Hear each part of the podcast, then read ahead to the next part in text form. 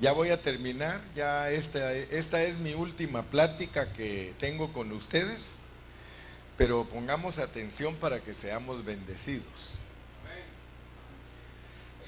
En, en la, en la preexistencia, Dios decidió el orden de las naciones, Él determinó nuestra fecha de nacimiento, nuestra raza y quién es quién. O sea que no vayan a creer ustedes que Dios no sabe lo que está haciendo. Él a cada uno de nosotros, Él decidió qué clase de rostro íbamos a tener, en qué país íbamos a nacer, cuántos hijos íbamos a tener, cuántos nietos, de qué íbamos a trabajar. O sea que en el programa de Dios, cada uno de nosotros tiene un itinerario. La prueba es que nuestro, fíjense pues, y es, el caso de Cristo es que Él vivió la vida del Padre. Y nosotros tenemos que vivir la vida del Hijo. Entonces nosotros tenemos un programa y es la vida del Hijo. Pero nosotros a veces nos salimos del programa. Él, su programa era vivir en una carpintería, ayudar a su papá, quizá hacer una mesa, una silla. ¿Cuántas cosas hizo José en la carpintería y Jesús le ayudaba? También él fue programado para ser un niño, jugar con los niños, en el caso de nosotros, canicas, trompo, andar con una rueda, ¿verdad? todo está programado desde nuestra niñez hasta nuestra vida, hasta que nos muramos. Pero hay una vida espiritual en nosotros. Dios ya sabe quién va a ser doctor, quién va a ser ingeniero, quién va a ser abogado, quién va a ser presidente, todo pero acompañado de un programa espiritual, porque si uno ignora la vida del espíritu, se perdió de lo mejor. Y ese es el problema de mucha gente que ignoran todo el programa espiritual, el cual es el más importante. Porque nosotros fuimos puestos aquí para un programa muy importante. Para eso nos dieron cuerpo, para eso nos dieron sangre, para eso, eso nos dieron eh, alma.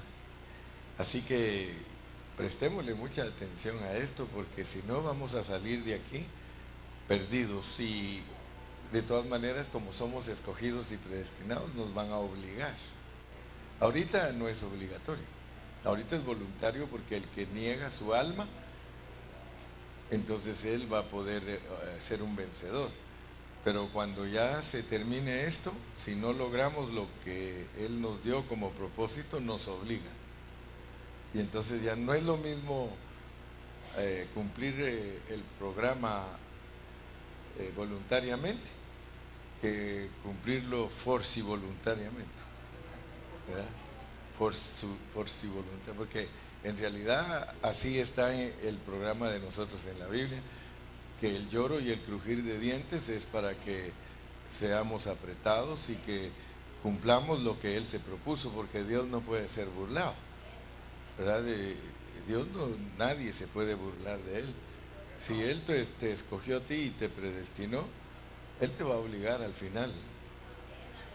Solo hay 80 años para hacerlo voluntariamente pero el que no lo hace voluntariamente lo obliga por mil años. Y no es fácil porque dice aquí que es en una cárcel. Aquí te dejan libre. Aquí somos libres. Pero en la vida del Espíritu, al no ser vencedores, ya no somos libres. Estamos presos. Entonces, eh, pongámosle atención a Dios. El inciso E dice, en la preexistencia, Dios decidió el orden de las naciones, determinó nuestra fecha de nacimiento, raza y quién es quién. Leamos Deuteronomio 32 del 7 al 8. Deuteronomio 32 del 7 al 8. Del 7 al 8. Deuteronomio 32 del 7 al 8. Acuérdate de los tiempos antiguos. Considera los años de muchas generaciones. Pregunta a tu padre y él te declarará. A tus ancianos y ellos te dirán. Cuando el Altísimo hizo heredar a las naciones, cuando hizo dividir a los hijos de los hombres, estableció las fronteras de los pueblos según el número de los hijos de Israel. O sea que ya ven que es Dios el que pone todos los países. Dios decide en qué país naces, qué clase de hijos necesitas, porque algunos necesitan hijos bien tercos para pulirlos, otros no, otros les da Dios hijos bien suaves ni problemáticos ni nada. A otros les tiene que dar hijos marihuanos, hijos ladrones, hijos borrachos, porque Dios trata con cada uno conforme a la necesidad. Amén. También podemos leer en Hechos 17, 26. Hechos 17, 26. Cuando uno entiende la soberanía de Dios, esto es maravilloso, hermano, porque entonces eh, uno respeta más a Dios porque Él es el que decide lo que nos tiene que pasar. Y de una sangre ha hecho todo el linaje de los hombres para que habiten sobre toda la faz de la tierra y les ha prefijado el orden de los tiempos y los límites de su habitación. O sea que Él manda, pues. Él es el que decide todo, todo, todo, todo tuyo. Quizá tú hoy digas, aquí ando en Washington. Él sabía que ibas a venir a Washington. Es más, él sabe si, si alguno de los de Ecuador, de Ecuador al regresar se muere. Pero no se asusten, no se asusten.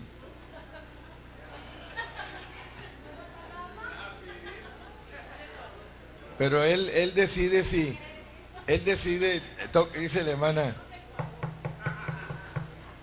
toco madera, dice. No, él, él decide nuestra vida.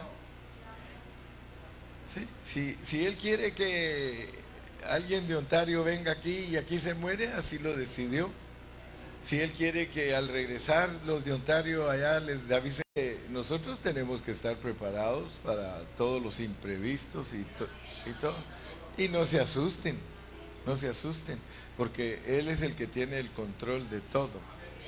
Si vivimos, para Él vivimos. Si morimos, para Él morimos. Amén. Entonces noten pues que esto es Dios el que lo ha decidido. Él es el que ha dado la preexistencia y Él da la existencia y Él pone todos los límites de todo. En el inciso F dice, muchas de nuestras características e intereses espirituales, personalidad y misiones especiales en esta tierra fueron determinadas para nosotros desde la preexistencia. Jeremías 1, 4 y 5. Jeremías 1, 4 y 5 Vino pues palabra de Jehová a mí diciendo, antes que te formase en el vientre te conocí, y antes que nacieses te santifiqué, te di por profeta a las naciones. O sea que Dios sabía que Cayetano iba a ser el pastor en Burlington del pan de vida. ¿Mm? El Señor sabía que el hermano Gilberto iba a ser pastor del pan de vida en Ontario. Ya llevo 43 años Y yo no sé cuántos más me da el Señor o, o si ya pronto me dice, vente, pero Él tiene control de mi vida totalmente. Romanos 11.2, Romanos 11.2. No ha desechado Dios a su pueblo al cual desde antes conoció. ¿O no sabéis qué dice de Elías la escritura? ¿Cómo invoca a Dios contra Israel diciendo? Porque fíjese que usted va a encontrar ahí que Elías, Elías creyó que solo él era el único profeta que había quedado y, el Señor le dijo, no Elías, hay siete mil hombres que no han doblado sus rodillas, así que no te me creas que eres el único. ¿verdad? Romanos 9, 10, 10 al 14. Y no solo esto, sino que también cuando Rebeca concibió de uno de Isaac, nuestro padre, pues no habían aún nacido ni habían hecho aún ni bien ni mal para que el propósito de Dios conforme a la elección permaneciese, no por las obras, sino porque por el que llama. Se le dijo, el mayor servirá al menor, como está escrito, a Jacob amé, mas a Esaú aborrecí. ¿Qué pues diremos? ¿Que Dios cuando hace eso es injusto? En ninguna manera. Él dice, yo hago lo que yo quiero. Fíjese que hay papás que tienen hijos que nunca van a venir a Cristo. Nunca. Y a mí me dicen, hermano, pero dice la Biblia, cree en el Señor Jesucristo y serás salvo tú y tu casa. Eso se lo dijo al carcelero. ¿Qué tal si Dios le hubiera dicho a Adán y Eva, fíjense que uno de tus hijos va a ser mío y el otro va a ser del diablo? Abelito va a ser mío, Caín va a ser del diablo. ¿Y por qué, Señor? Porque a Abelito lo amo y a Caín lo aborrezco. Ay, pero Señor, ¿cómo se te ocurre? Déjame, yo soy el alfarero y yo hago los vasos como yo quiero. ¿Y qué? Así dice. ¿Y qué? Entonces, hermanos, tenemos que saber que hay un Dios que es soberano y que nosotros tenemos que respetarlo y temblar y decirle, Señor, por favor, no, no, no me dejes fuera de tu programa. Inclúyeme, por favor, en mi programa, porque en tu programa, porque el programa mío no está muy bueno, Señor. Leamos otra escritura más. Efesios 1 del 3 al 5. Bendito sea el Dios y Padre de nuestro Señor. Fíjese que Jesucristo tiene Dios y tiene Padre. Tiene Dios y tiene Padre. Bendito sea el Dios y Padre. Y por supuesto que cuando se escriben estas escrituras, son con el propósito de entender el contexto, porque muchos no saben que, que Dios es el Dios de Jesús y que Dios es el Padre de Jesús. Que Jesús tenga Dios es hombre. Que Jesús tenga Padre es Dios porque el papá del perro es perro. El papá del conejo es conejo. Entonces el Padre es igual al Hijo. Es Dios. Jesús, como, Jesús teniendo a Dios como Padre, Él es Dios. Y Jesús teniendo a Dios como Dios, Él es hombre. Que nos bendijo con toda bendición espiritual. Fíjese que estos versículos los lee el cristiano muchas veces y no capta lo que dice allí que nos bendijo con toda bendición espiritual en los lugares celestiales en Cristo.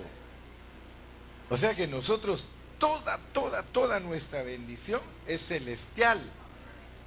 Por eso es que yo siempre le digo a los hermanos, no hermano, no estés pidiendo cosas materiales. Porque nosotros como somos cristianos superficiales, Y mire, la mayoría de cristianos son infantiles. La mayoría. Ellos solo, Señor, ayúdame para que yo tenga un buen carro. Ayúdame, Señor, para que yo tenga un buen trabajo. Ayúdame, Señor, para sacar una maestría. Ayúdame, Señor, para... Y el Señor un día te va a decir, bueno, ¿y tú por qué quieres tantas cosas materiales si las bendiciones mías son, regrésate, al... Dice que el Señor Jesús, hermano, nunca cargaba ni un billete en su bolsa. Nada. Usted le decía, Señor Jesús, ¿cuánto cargas en tu cartera? Le diría a usted, ni cartera tengo. Hermano, de veras, mire, de veras, yo no sé cuántos de ustedes piensan en Cristo, cómo era Él. Pero la túnica que Él usaba era de una pieza. ¿Cómo es posible? De una pieza. No tenías hilo. ¿Cómo las hacían, hermano? Quiere decir que un costal y le cortaban arriba para que meta la cabeza y unos dos hoyos aquí y era de lino fino. O sea que usted se viste y todo cocido y uno que otro hasta descosido. El Señor, hermano, era bien peculiar, bien distinto a todo. Sí, cuando le dijeron, eh, Señor, es, es lícito, es lícito pagar los impuestos. Y, fíjese que, le contestó. No, no, no me iba a caer, sino que tuve el intento de bajarme, pero ahora tengo que hacer primero el, el. Señor, ¿es lícito pagar los impuestos? Si hubiera sido uno de nosotros, sacamos la moneda. Porque aunque sea una moneda, carga uno. Mire, yo cargo un penny. Aunque sea una moneda, carga uno. Pero él ni siquiera una moneda cargaba. Y como en ese tiempo no habían billetes, mucho menos tarjetas de crédito, ahora nosotros tarjetas de crédito,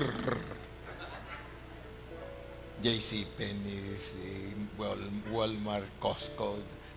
El Señor le dijo, si él hubiera sido uno de nosotros, saca el penny, saca la moneda, la esfinge de quién tiene la moneda, dice. No, él dijo, eh, préstame una moneda. Todos cargaban. Aquí está el Señor y le dice, ¿de quién es la esfinge de esta moneda? De César. ¿Y el escudo? De Roma. Ok, dijo, al César lo que es del César y a Dios lo que es de Dios. ¿Ok? no cargó moneda. Es más, un día le preguntaron a Pedro, Pedro, ¿tu maestro paga el impuesto del templo? Porque si, si, Cristo dijo al César lo que es del César y a Dios lo que es de Dios, quiere decir que no puede haber ni una iglesia donde no haya dinero. Porque el dinero de la iglesia es de Dios. El dinero de la iglesia es de Dios. Nosotros no le damos al hombre, nosotros le damos a Dios y que lo usen para todas las necesidades que hayan. Y punto. Y a mí qué me importa que me digan que me están robando. Mentira, no me están robando. El dinero, nuestros diezmos son de Dios. La Biblia lo dice, que son de Dios. Una persona que no regala nada para la iglesia no le regala nada a Dios. Nada. Pero el que entiende que el dinero que nosotros damos, mire, ya voy a predicar, me salió bien, bien cabalito, me salió. ¿ah? ¿Sí? Fíjese que la, la iglesia, porque hay muchos que no han entendido. Ay. No, si no me iba a caer, hombre, solo los, solo los estoy, los estoy molestando. Ayer le decía yo a Luchito, le dije, mire Luchito, lo que pasa es que hay muchos hermanos que no entienden lo que es dar a la iglesia. Muchos son bien codos, son bien mezquinos, no son generosos. Dios bendice a la gente generosa. Dios la bendice, hermano. Y muy poquitos están tratados de su corazón para darle a la obra de Dios. Fíjese que cuando uno estudia lo que es dar diezmo, lo que es dar diezmo, porque algunos están bien confundidos y hasta, y lo peor es que hay muchos evangélicos que los engañan, hermanos, que no creen en el diezmo. Porque hay hermanos, quiero que sepan que hay mucho evangélico que no cree en el diezmo porque se ha juntado con mucho hermano que es Judas. ¿Sí? Porque el diezmo es bien sencillo. Bien bonito, el diezmo es bien bonito, bien sencillo. Y para entenderlo, fíjate pues, si esto lo hubiera entendido aquel cuate que se llama Pancho, algo así, ¿va?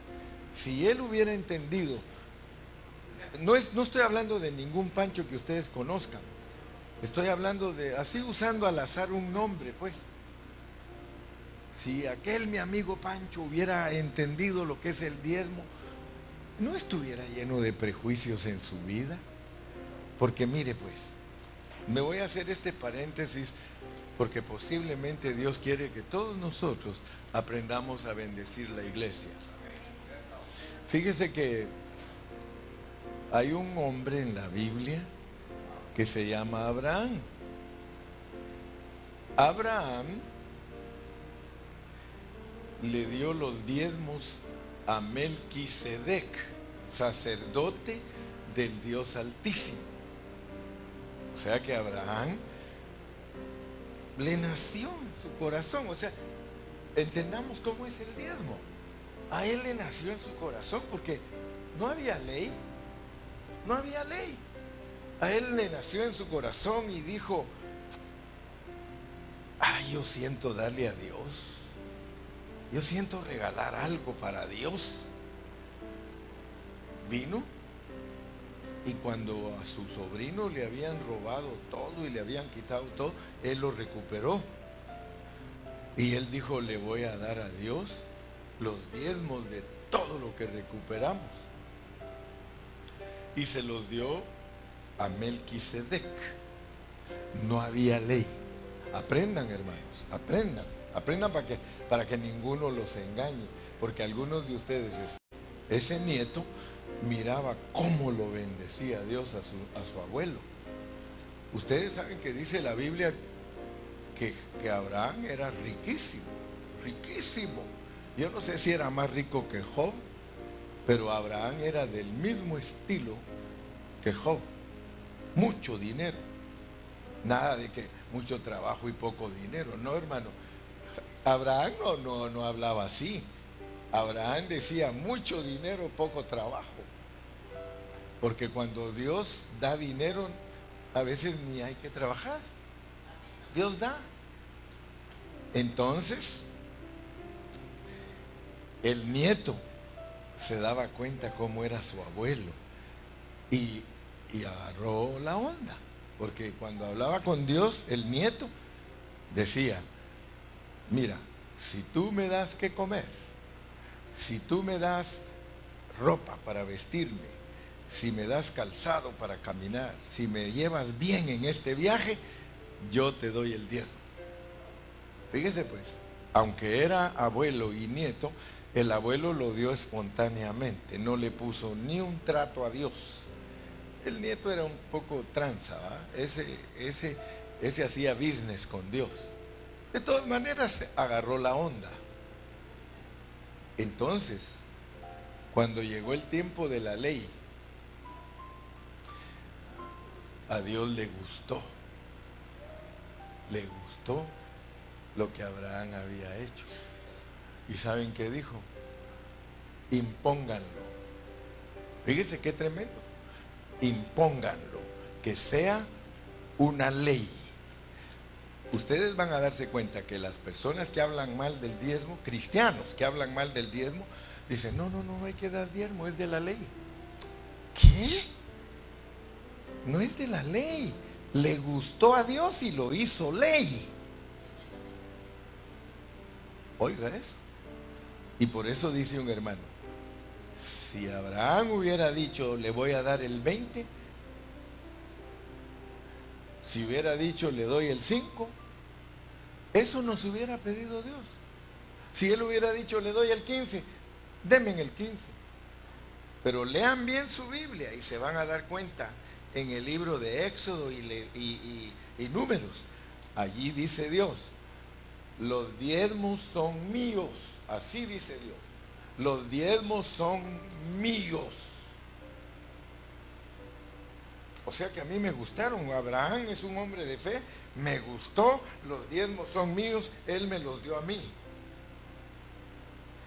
Pero en la ley dice, en la ley, yo dice Dios, se los quiero dar a los sacerdotes. Porque los sacerdotes cuidan mi ministerio. Así que todos ustedes, le dijo a las once tribus, le van a dar el diezmo a la tribu de Leví, porque ellos son mis sacerdotes. Y ellos cuidan mis intereses. Así que nadie me puede decir qué haga yo con los diezmos. Dice Dios, yo los tomo y se los paso a mis sacerdotes. ¿Ok? Entonces, durante el tiempo de la ley, impuesto obligación.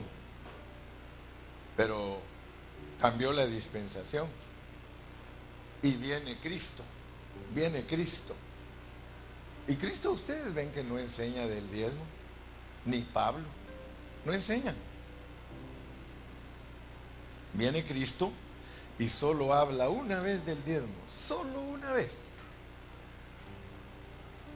Y cuando Cristo habla del diezmo, le dice a los fariseos hipócritas. Fíjese pues, es hipocresía diezmar. porque les dijo hipócritas porque diezmáis el eneldo y la menta. Y te olvidas de la misericordia y de la fe. Y a mí lo que me gusta, dice, es que no se olviden de la misericordia y la fe, y que no dejen de diezmar. Así dice Cristo. Haced esto sin dejar de hacer aquello, porque aquello me gusta. Por eso es que Pablo en el Nuevo Testamento dice, el que predica el Evangelio, viva del Evangelio, porque es un derecho. Y por eso él dijo, yo no abuso de mi derecho. Es un derecho. El sacerdote tiene un derecho tiene un derecho, pero cuando se junta con hermanos que no entienden la Biblia, entonces se vuelve una mezcolanza y un prejuicio y los pastores sufren porque no hay dinero para nada. Hermanos, y aquí dice, traed los diezmos al alfolí, dice en el, en el Antiguo Testamento, pero traducido al Nuevo Testamento, traedlos a la iglesia.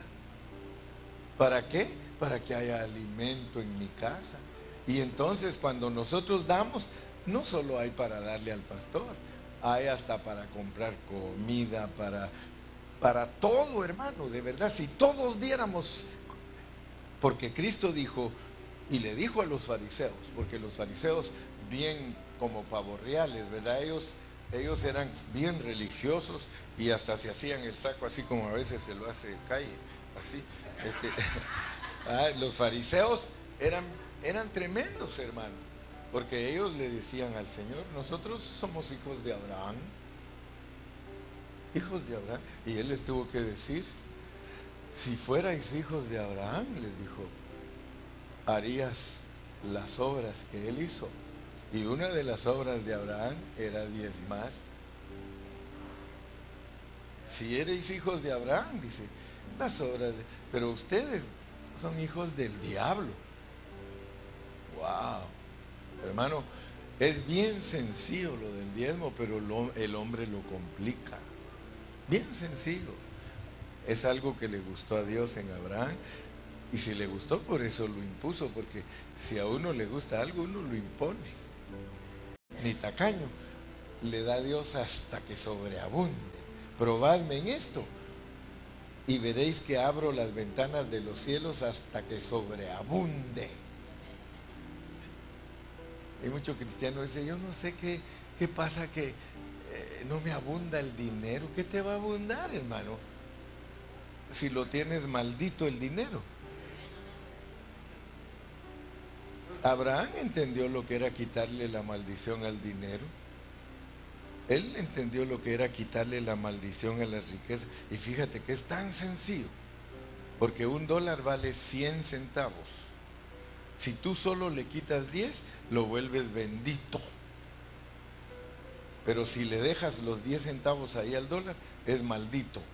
Malditos sois los que me robáis. Pero si le quitas 10 centavos a cada dolarito, y no es nada, fíjate, 10, tienes 90 para disfrutar y solo le quitas 10 centavos. Lo que pasa es que cuando ya juntas bastante te duele. Ah, porque quitarle a mil dólares 10 centavos de cada dólar son 100. ¿Ah?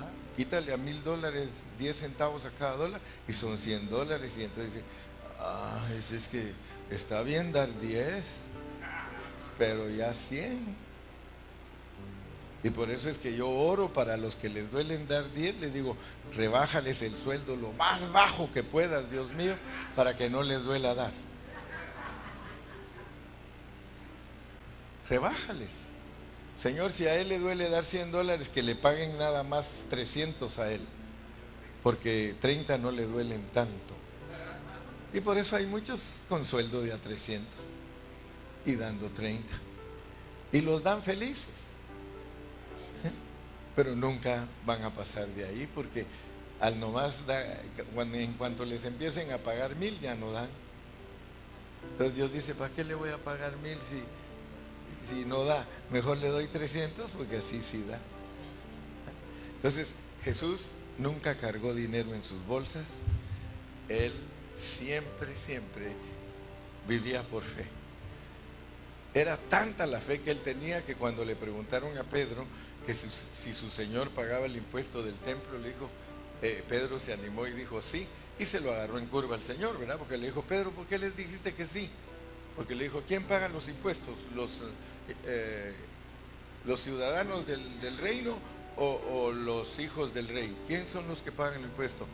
No, pues los ciudadanos. Entonces, ¿por qué les dijiste que, que el rey paga? Entonces dice, ay Señor, se me chispoteó, pero no te preocupes para no ser escándalo con ellos.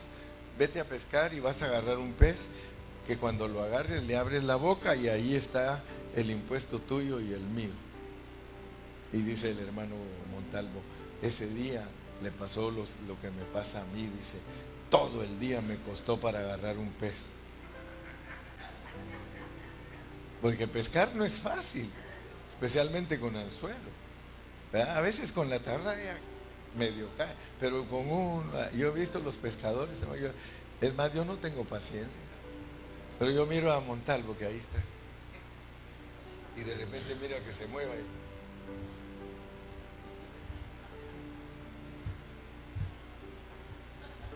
Una rama trae.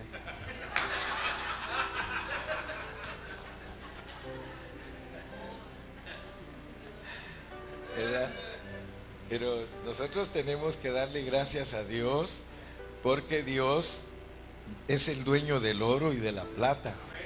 Y nosotros solo somos sus administradores. Vamos a la G. Algunos vinieron, ah, sí, esto me llama la atención. A mí, mire, yo, yo creo que le va a llamar la atención a usted, porque a esta tierra de los espíritus, mire lo que dice que vienen.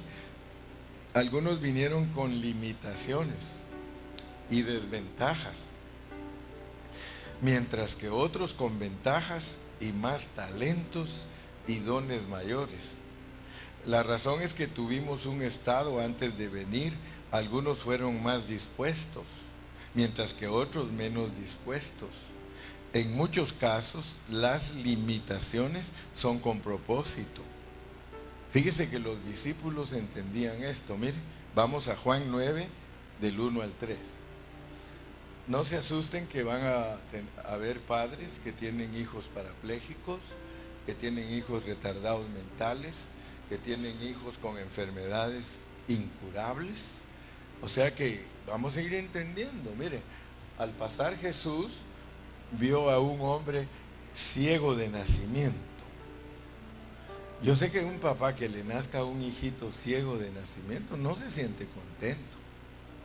No se siente contento. Pero mire lo que le preguntaron los discípulos, porque el Señor les daba cátedra. Él los llevaba aparte y les enseñaba. Y entonces cuando esta pregunta no puede ser más que el resultado de lo que Él les enseñaba. Porque no le van a preguntar esto si no les había enseñado. Y mire lo que le preguntan. Rabí, ¿quién pecó? ¿Este o sus padres? ¿Quién pecó? ¿Este o sus padres para que haya nacido ciego? Ahí muchos a veces dicen, ¿cómo es esto? los discípulos estaban enseñados que cuando los papás pecaban, les podían nacer hijos enfermos. Así les enseñó Jesús. Porque ellos no van a preguntar esto si Él no les hubiera enseñado. Entonces ellos le dijeron, Señor, ¿quién pecó? O sea que el Señor ya les había enseñado, miren, cuando el papá y la mamá pecan, los hijos salen enfermos. Nosotros tenemos casos, yo, yo conozco hermanos que, Dios los bendiga y los ayude, pero eh, porque sus papás eran drogadictos, les nacieron a ellos hijos deformados. ¿Ah? O sea que el pecado de sus papás nos metemos a problemas. Por eso es que dice que el Señor se le queda viendo a las naciones y cuando ya colmaron su medida de pecado, y mira que no paran, hermano, las castiga. Si mi pueblo, sobre el cual es invocado mi nombre, se humillare, yo sanaré su tierra. Entonces nosotros, a nosotros nos tolera Dios hasta cierta medida de pecado. Pero ya cuando te empiezas a pasar, entonces, nosotros cómo éramos, pensemos cómo éramos.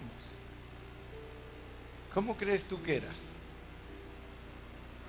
Antes de venir aquí, ¿cómo crees que tú eras? Solo revísate cómo eres. Revísate cómo eres y ya tienes una pista de lo que eras antes de venir aquí. ¿Qué es lo que te ha, costado dejar?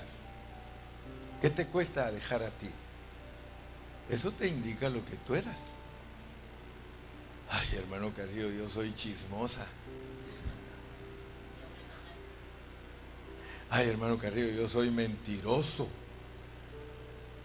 Ay, hermano Carrillo, yo soy fornicario. ¿Sí? Ay, hermano, yo soy ah, tacaño. ¿Qué es lo que más te cuesta vencer aquí?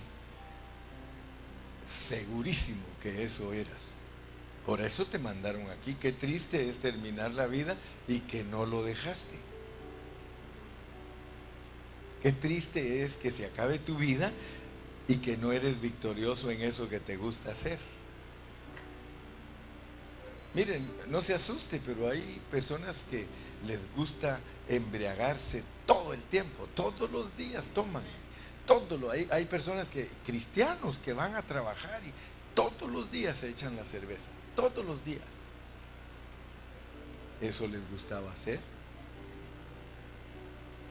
Hermano, pero ¿cómo me va a decir usted que allá hay, dicen en Guatemala que allá hay guaro?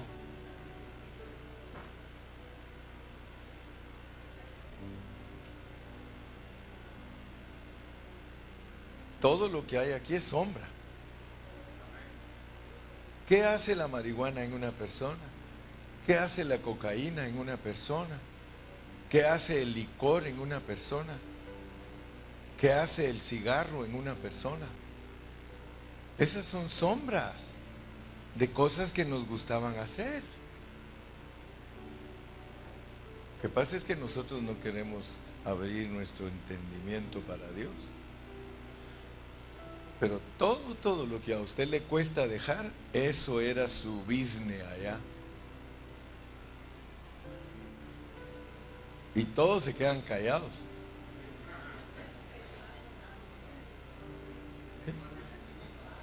¿Cómo creen ustedes que era la mujer samaritana en la vida del Espíritu si cuando vino aquí tuvo seis maridos? Solo una persona que está insatisfecha no para de tener maridos. Hermanos, una mujer que marido tras marido tras marido está insatisfecha. Regularmente las mujeres que tienen un pensamiento cuerdo son felices. Y si no son felices, luchan con ese, como dijo él, con ese trapito.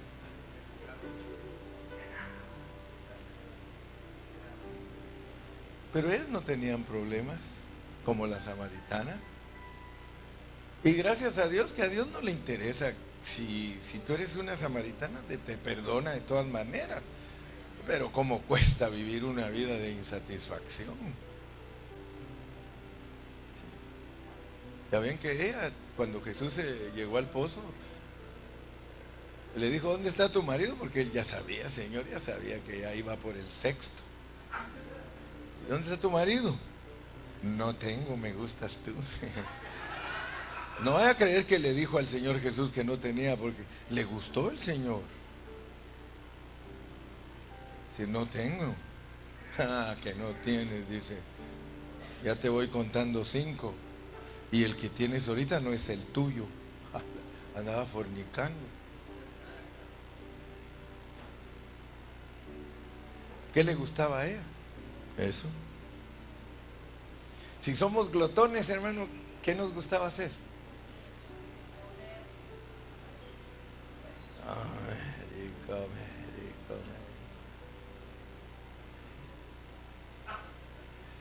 Entonces tenemos que pedirle a Dios, pues porque respondió Jesús, no, en este, en este, en este ciego, no es que pecó, ni sus padres, sino para que las obras de Dios se manifiesten. Eh, fíjese pues cómo es tremendo. Porque hay personas que Dios las va a sanar. Y llega el momento en su vida que los va a sanar porque su enfermedad no es de pecado, sino que Dios les va a mostrar su gran poder y su amor. Por eso yo quiero que ustedes se den cuenta. Cuando Lázaro se murió, ¿Cuántos se recuerdan de su hermano Lázaro? Cuando Lázaro se murió, el Señor dijo, esta enfermedad no es para muerte. Hermanos, hay enfermedades que no son para muerte, sino que son porque Dios les quiere mostrar a las personas su grande amor y su misericordia.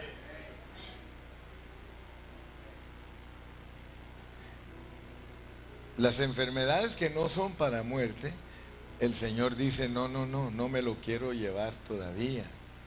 No me lo quiero llevar, solo quiero apretarle. Y yo quiero que ustedes sepan, casi todas las personas cuando les manda a Dios una enfermedad fuerte, se aprenden, pero seguro que pecaste. Porque la enfermedad viene por el pecado. Pero en el caso de él dice, no pecó ni su papá, ni su mamá, ni él, sino que yo quiero mostrarle a todos que yo doy vista a los ciegos.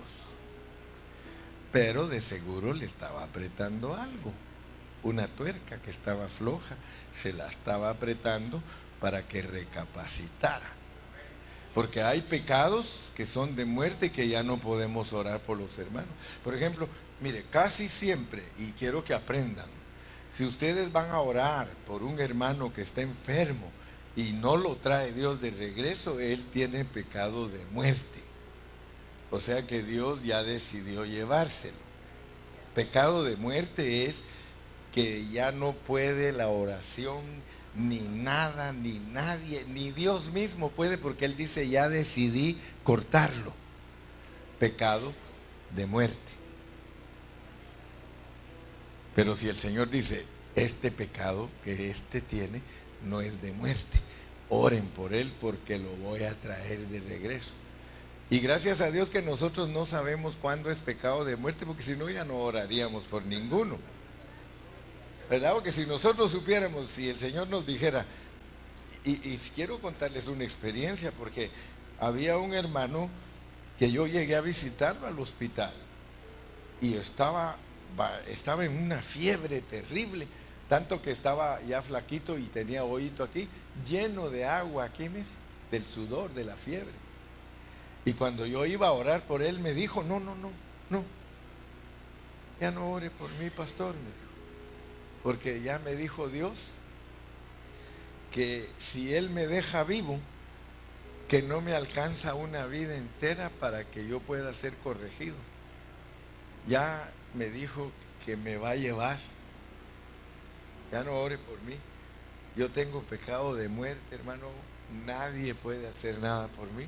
Y de verdad, hermano, a los tres días me avisaron, se murió. Pero uno va y ora, porque nosotros vamos y oramos por los enfermos. Señor, te pedí. Es más, algunos son atrevidos. Declaro en el nombre de Jesús que está sano. Y se muere el otro día. Pero nosotros no sabemos quién tiene pecado de muerte y quién tiene pecado que es para glorificar el nombre del Señor. ¿Verdad? Por eso nosotros tenemos que orar por todos. Cuando tú vas, tú vas con buenas intenciones. Y gracias a Dios que no sabemos. Ahora, si Dios nos dice tú, qué tremendo es, va, porque hay veces que Dios le dice. Y uno le tiene que decir a la persona, perdóname, pero fíjate, imagínate que a una persona que tiene cáncer y te piden que vayas a orar por ella y que Dios te habló y te dijo que se va. ¿Tú sabes qué ha pasado? ¿Cómo se llamaba el cantante que se murió? Melgar, ¿cómo? Julio Melgar, va. ¿Cuántos hermanos le profetizaban que, que no se iba a morir? Pero hubo uno. Ese le dijo, Julio, dice el Señor que arregles tu casa porque te vas. Qué, qué, atrevido, ¿ah? Porque para hacer eso hay que estar. Pero él dijo, a mí Dios me dijo que él se va. Si a ustedes les dijo que no se va, yo no sé a quién, quién de los dos tiene la verdad, dijo. Yo los amo a ustedes, les dijo a los otros, son mis hermanos, pero a mí no me mandó a profetizarle que va a vivir, a mí me mandó a profetizarle que se lo lleva. Ay, hermano, el pobre, digo yo, que ese pobre ya no hallaba ni, a quién creerle, va.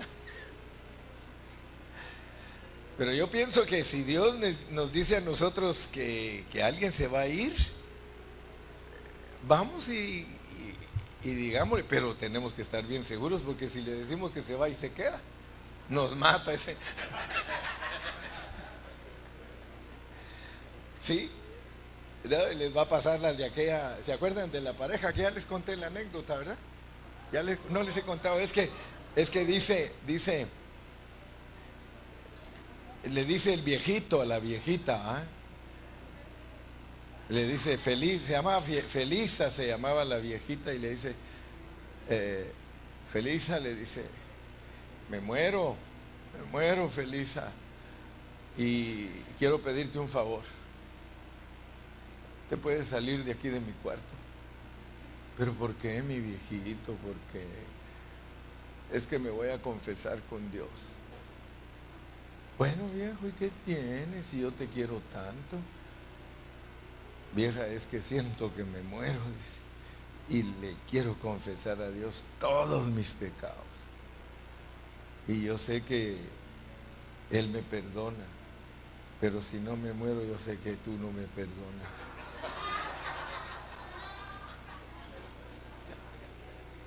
¿Verdad? O sea que, que no nos vaya a pasar eso, que, que no estamos capacitados para confesarnos delante de nuestra mujer ante Dios.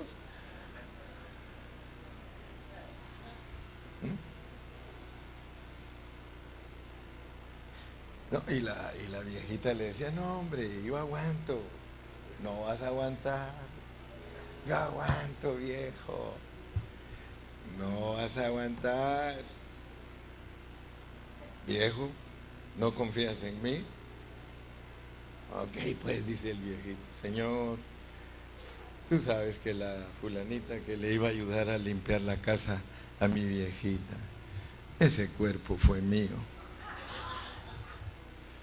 Y te acuerdas, Señor, que la vecinita fulana y tal, ese cuerpo fue mío. Y total de que ya después que le confesó como 20, eh, dice, viejito, se muere tranquilo. ¿Te acuerdas del cuerpo de bomberos que estaba a la, a la vecindad de la casa? Ese cuerpo fue mío.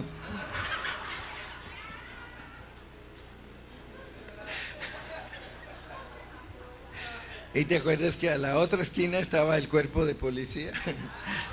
Ese cuerpo fue mío.